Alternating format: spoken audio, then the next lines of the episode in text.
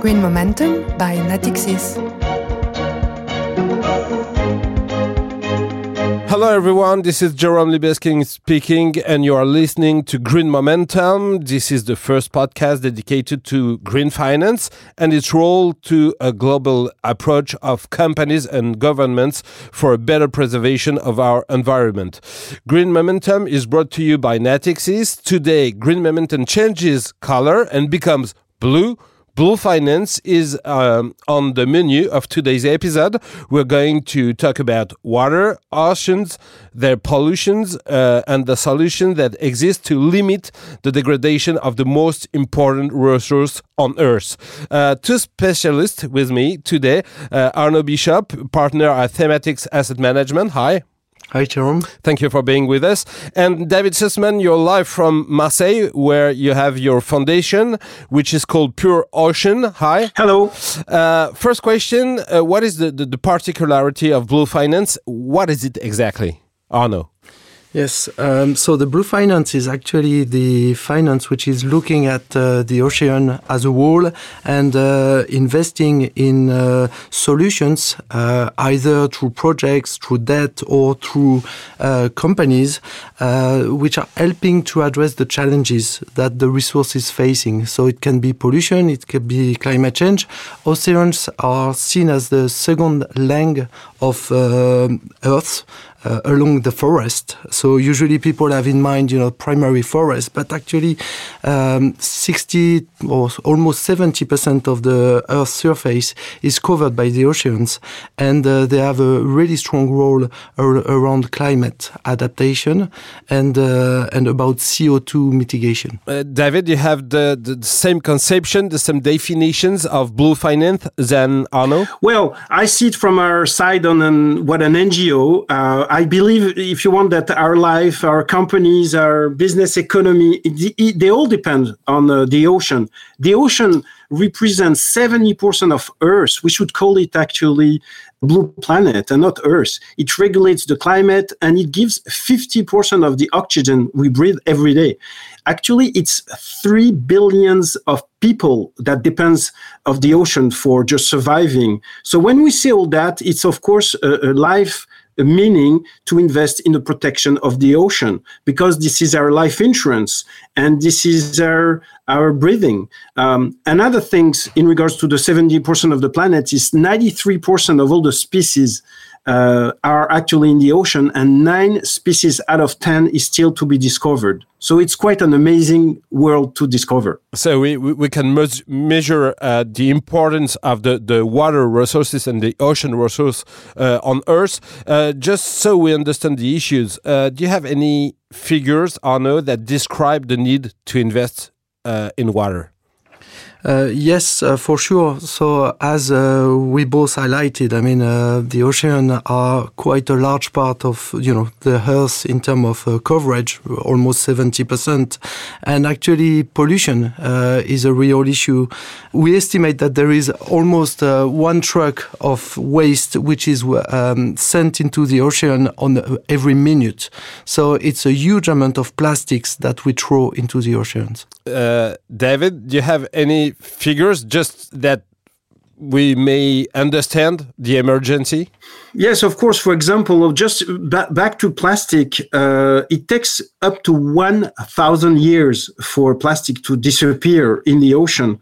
Um, and we estimate today there is around 5 billion uh, parts of plastics in the ocean. And that would be killing 1 million birds and 100 marine uh, animals every year. So it's absolutely huge. These small plastic uh, parts, actually, they also go in, uh, in, in different uh, animals, and we even eat it ourselves. We estimate that every, every week, a human being eats 20 grams of plastic, and that's, that's like a, a credit card, you know, that we, oh eat every week. So it's pretty, it's pretty scary, you know. Um, and we are at the end actually of this chain, so we cannot ignore that. Uh, but when you talk about ocean, you also talk about uh, climate, mm-hmm. and actually the CO2 level has never been as high as now because actually it really absorb uh, 30% of the CO2 the ocean, and we really ha- got to preserve it. So without the ocean, which only had an increase of one degree uh, in the last uh, years uh, down to 100 meters, uh, it really has been the, the, the, the, breathing of the ocean and it has been maintaining actually Earth the way it is right now. But we really have to preserve the ocean uh, be, because we're putting the really the human being in a huge danger today. So that's for the picture, we can now have a, an idea of the emergency we are facing. Uh, let's talk about the solutions. Uh, where in, in which kind of company do you, do you invest at thematic uh, asset management? So at Thematics Asset Management, we have a, a, fund which is dedicated to water investment. So basically, we invest in companies all around the world which are providing solutions to preserve the water cycle globally. And obviously, it does include solutions to preserve the oceans, which are the largest, I mean, 99% of, uh, of, the, of the water on Earth. Um, so uh, one of the uh, type of companies in which we invest, which are uh, helping to address that challenge, are companies which are treating solid waste.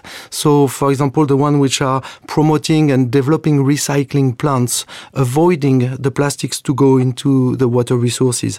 We also invest in companies which are actually treating the wastewater mm-hmm. by itself, uh, removing the organic matter out of the water, as well as other materials like uh, pharmaceuticals, uh, residuals residues or uh, plastics. Uh, and uh, so that's global solutions which are in, in the companies in the portfolios. So it means that you are investing in large companies like Veolia or Suez, which are very well known in France because they are leaders in the world, but they are French, uh, more than uh, investing in startups, for instance.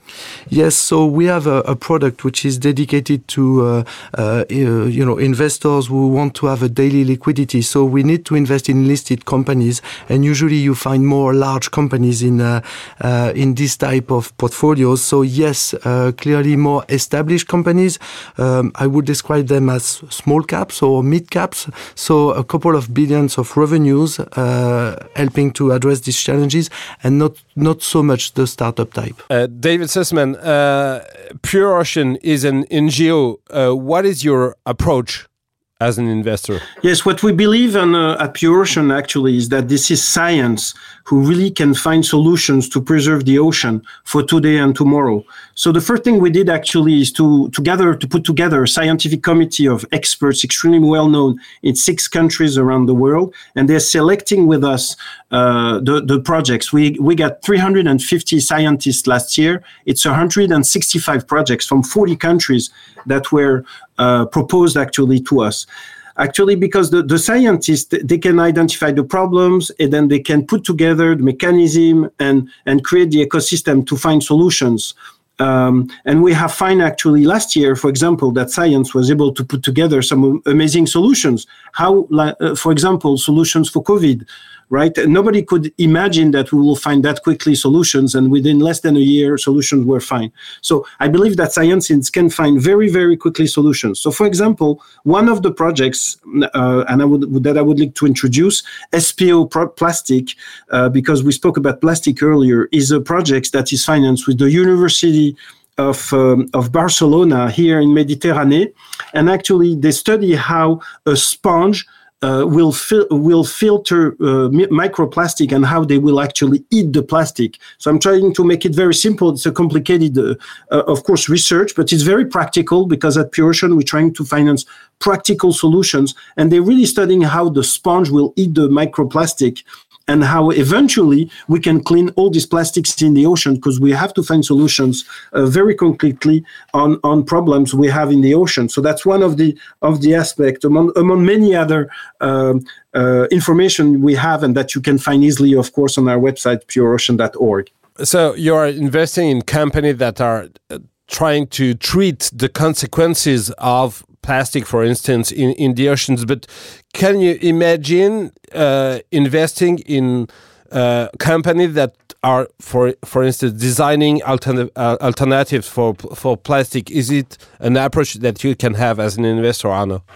Uh, yes, for sure. So definitely, when you look at a problem, you want to find a solution, but you want also to understand the problem and find a way to avoid it. Uh, so if I were to use a couple of examples on our side, um, I would first mention the, the biodegradable plastics uh, or the you know uh, the plastics which would not last you know me, uh, hundred or, or more years in the environment, which you you would use and uh, then it would disappear after a couple of months. So that would definitely be one type of uh, investment opportunity that we would consider. Um, providing the fact that we need it to be a, a decent investment too.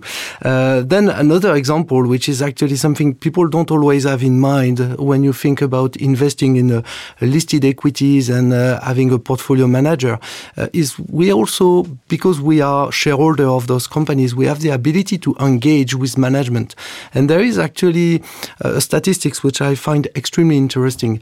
Um, you know, we are talking about these mi microplastics which are in the oceans. Actually a lot of those I heard as high as 80% are coming from textile. And you know when uh, you use textile you have uh, a lot of the synthetic ones which uh, leave microplastics uh, when you wash them. So basically one of the solution would be to install filters uh, on your washing machine itself to remove these small plastics um, out of the water because obviously the wastewater treatment plants are not designed to remove these plastics. So then you have to ask yourself the questions what do I do with the filter? You have to be careful. You don't want to rinse it uh, in your uh, in your kitchen, you know, to, to get it clean, because yeah. then uh, you know it was useless. But uh, basically, if you treat it well, if you are able to clean it in a, a professional manner and to capture these microplastics, that's part of the solution to reduce the impact of uh, uh, those on the oceans. David, you have for you for Pure Ocean projects that are not uh, just taking into account oceans by themselves, but the causes about uh, pollution? Um, yes, of course. Actually, you know, with Pure Ocean, this is not only a, a, project that we are we are financing. This is really a, a investors, and this is um, companies that are really uh, uh, going for a better world. They invest not only for return on investment, but they invest for solutions. Uh, they care about the future generation, our kids, the kids of our kids, and so forth. And the money that they that they give us uh, finance the research, you know, for solutions we, we spoke about. I'd like to, to share with you one of the tech projects that we finance. For instance, it's a special, actually, tech projects. So you really imagine through satellites, we are going to observe the, the ocean. It's called Coastal Ocean Watch. And we're surveying how uh, from space, we can see the evolution of the color of the water uh, and the way actually it really evolves through the color of the water. And we, from there, we, re, we can really see uh, the pollutions and the evolutions uh, throughout the year. You know, there is very, very little research actually being done uh, today. That's why Pure Ocean was born. Of course, you have some, some very big, huge government agencies, uh, but we think that it will come from entrepreneurs and those some of the, the, the crazy project we're financing, we believe this will be the solutions of tomorrow. And maybe just understanding the the, the, the color of the ocean can be solutions for a better world and humanity uh, program. That's really amazing. Uh, you were talking about your sponsors, David. Uh, is it easy to find sponsors for you, and uh, how do you how do you plan to have more sponsors?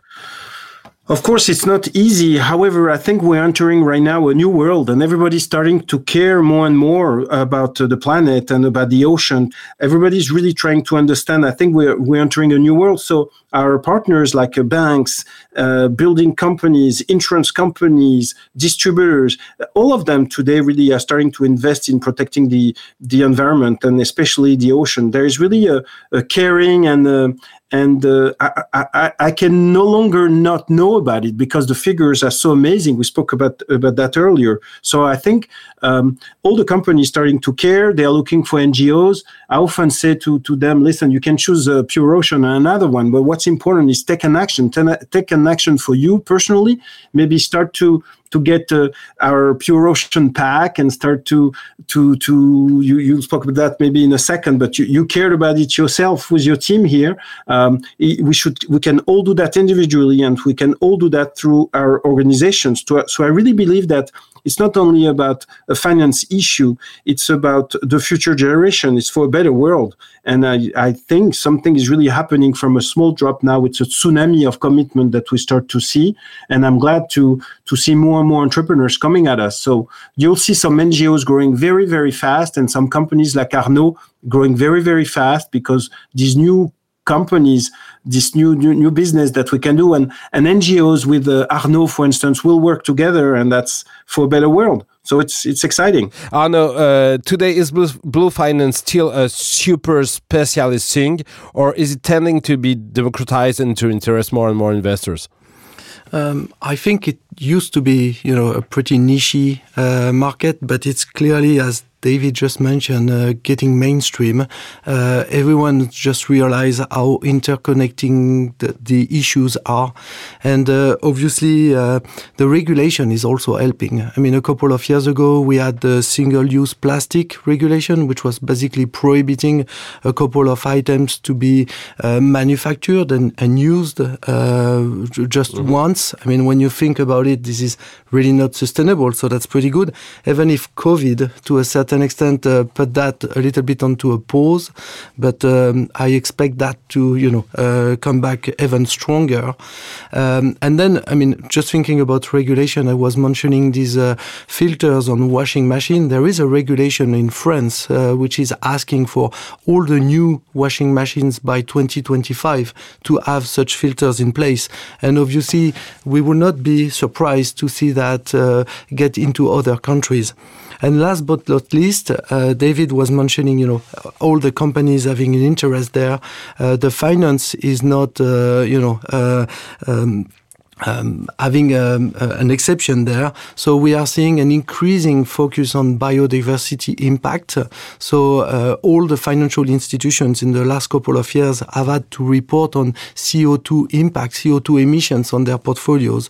Uh, the next step on our stage, on our side, will be to report on biodiversity impact in the next couple of years. So 90% of the biodiversity being in the oceans, uh, that's clearly something that everyone everyone is going to look at. Uh, this is almost the end of this podcast. Uh, we have a one ritual question at the end of Green Momentum. Uh, are you optimistic or pessimistic for the for the future, David? Well, I am actually um, pretty optimistic for the future because I'm an entrepreneur myself, and I believe actually that uh, we have major issues right now in the world, like uh, digital, uh, like. Um, nuclear and i believe the environment and the ocean is something we can solve pretty smartly. We can believe we can build a just a, a new um, capitalism a world preserving the environment and and taking and having more responsibility. And i think actually the new digital world is is uh, is helping us. We can see that uh, initiatives like arnaud like yourself like us there is more and more people being involved and nobody will be able to hide very long um, no companies will be able to not preserve the environment and not being seen anymore because everybody's watching everybody. So I'm very optimistic. I think it will take, unfortunately, a, a little bit too long, 20 to 30 years from now. Uh, and I'd like to see it in a few years. We can try to accelerate as fast as we can, but I'm, I'm pretty sure we will enter in 20 years uh, into an amazing world. Very optimistic, David. Uh, Arnaud? Optimistic, pessimistic? Um, yeah, so as an equity investor, usually you are rather optimistic. So uh, would I say very optimistic? Maybe not, but uh, I'm pretty optimistic that uh, indeed, uh, you know, based on this interconnection that we were talking about before and all the investments and the commitments that we are seeing around climate, I'm sure we are going to see some impact uh, uh, and some positive developments on the ocean side. Um, the only thing I would like to share with everyone is don't don't wait, you know, for one big solution to solve it all. Uh, it's, you know, everyone actions which matters. And where I remain optimistic along uh, David's words is the fact that also the new generations, uh, clearly I'm seeing there are uh, even more concern uh, and, and pushing for actions than uh, the previous ones. Uh, too optimistic part of you, and we love that in Green Momentum. Green Momentum is over for today. I hope uh, this has inspired you to learn more about uh, Blue Finance. Thank you, David. Thank you, Arnaud, for being our guest today. Uh, thank to you who are listening to us, and see you soon in Green Momentum.